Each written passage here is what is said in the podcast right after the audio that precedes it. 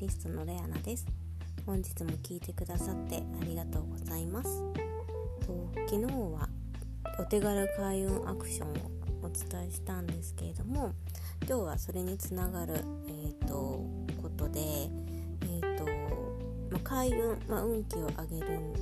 のも大切なんですけれどもその運気をうーんそうですねよりパワーアップさせたり、夢をスムーズに叶えるために必要なことっていうのがあって、まあ、それは、まあ、浄化、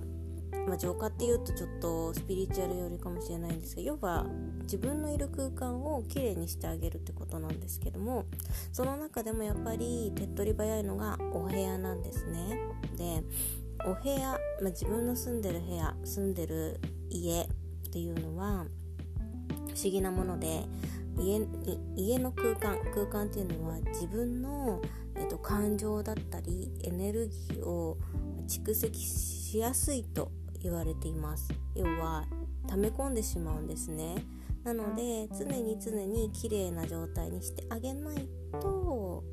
まあ要はよどんだ水の中にずっと浸ってるような状態なんですよね。お水もずっととそのままの状態でいるとやっぱり濁ったり臭くなったりするじゃないですか。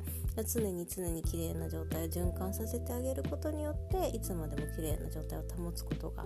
できますよね。それと一緒でお部屋自分がいる空間もやっぱり綺麗にしてあげる。っていうのが大事になってきます。で特に女性はあの水回りをきれいにするっていうのは昔から言われてますけれどもこれ本当にそうで私もあのお部屋の掃除でめちゃくちゃ得意な方ではないんですけれどもやっぱり影響を受けやすくて、まあ、トイレ掃除はあの毎日毎朝もう日課でやってるんですけどやっぱり水回り特にこの時期夏の時期なんかはもうダイレクトに自分の体に影響してきます。特に今女性台だと台所とかお風呂場洗面台なんかの水回りは特に徹底してきれいにしてあげた方がいいですね。やっぱりお肌にも影響してきてあの結構聞く話かもしれないんですけど水回りをきれいにするとお肌もきれいになるってよく言われてるんですね。でやっぱりこう人間の体って不思議なものであの見えないものにやっぱり影響されることがとても多いんですよ。なのでこの見えないところのつながりっていうのもやっぱり意識して過ごしていくといいと思います。で人間は潜在的にやっぱり綺麗なものを見るとあの気持ちもやっぱりあの上がってくるんですよね。要は見えないものの力もそうなんですけどやっぱり見えるものの力も同じでやっぱり見えるものの潜在意識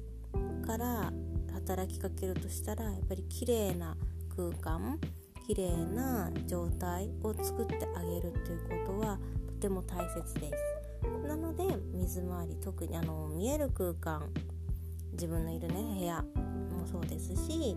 この見えあの手がなかなかこう一瞬見ただけではわからない。でもいざ見るとあここ意外と汚いなっていうところあると思うんですよ。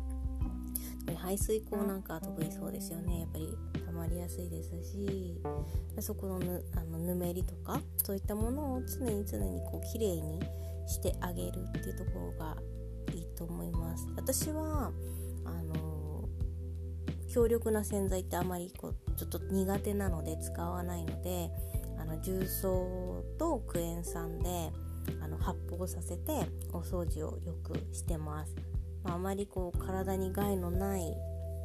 ところですよね。あのー、今次亜塩素酸の話結構聞いてる方多いと思うんですけど本当に次亜塩素酸ってあのー、危ないんですよね。こう知らぬ間にこう結構使ってること多いと思うんですけど本当に危ないものなので特にこう大気中に振りまいてる状態っていうのは人間の体にこの見えないレベルであのこうどんどんどんどん蓄積されてくるのでそれを出せればいいんですけどなかなかこうスムーズに出せないのが、まあ、人間の体だったりするので出せる仕組みをちゃんと知っておかないといけないんですけれどもやっぱり蓄えないようにするために出すっていうのも大切なんですがでそれを浴びないっていうのも大切になってくるので、まあ、そういうものは使わない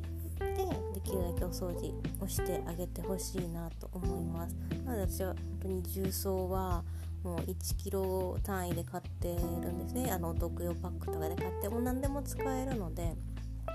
重曹は特におすすめであとクエン酸もそうですね。あまり害のないものでっていう考えると。